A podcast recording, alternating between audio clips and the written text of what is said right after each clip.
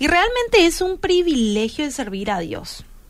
Es un privilegio porque en nuestras manos nos entregaron ese privilegio que pocos valoran.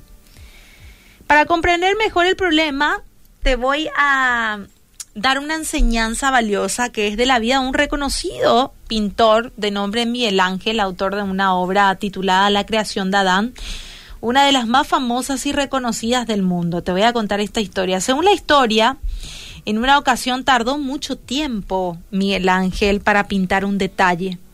Él lo repetía y lo repetía una y otra vez porque... Y ya que lo repetía y lo repetía, uno de los trabajadores se fijó y al verlo le aconsejó que siguiera adelante, ya que es un trabajo grande y que nadie lo iba a notar. ¿Y qué fue lo que respondió Miguel Ángel a este nadie lo va a notar? Él respondió, yo sí lo notaré. Y servir al Señor es un privilegio. Es Dios mismo queriendo utilizar nuestras vidas para su obra maravillosa.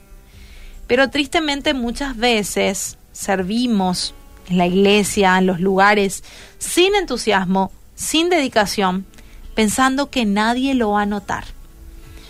Y aunque en nuestro corazón sí lo notamos y olvidamos que Él nos mira y que también lo nota.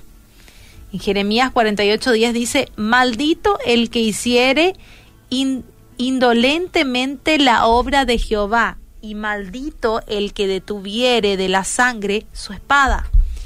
Existe una maldición para aquellos que hacen la obra de Dios de forma indolente, que está al mismo nivel que un asesino. Estos pasajes simplemente demuestran lo desagradable que es para el Señor que no valoremos su servicio. Así que no cometamos el error de olvidar para quién trabajamos. Ahora te pregunto a vos, ¿servís al Señor?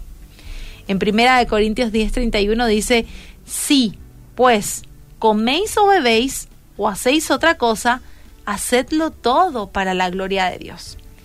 Así que hoy es preciso aclarar que el servicio a Dios no solamente se encuentra dentro de la iglesia, Existen talentos que el Señor nos ha dado para ser utilizados en este mundo, los cuales pueden darle la gloria a Él. Por ejemplo, aconsejando o ayudando a quienes se enfrentan problemas, orando por sus vidas, visitando hospitales, cárceles u otros. Así que hoy te animo a examinarte. ¿Realmente estás sirviendo a Dios como Él se merece? ¿Sos agradecido? Bueno, estas dos preguntas me las voy a hacer yo también si estoy sirviendo a Dios como Él se merece y si soy agradecido. Si un día decidiste entregar tu vida a Cristo, hoy también es ese día y es ese tiempo de decidir, decidir servirle con excelencia, poniendo todas tus fuerzas, mente y corazón, porque Él es majestuoso, santo y justo, y digno de que hagamos las cosas de, de una manera excelente, ¿sí?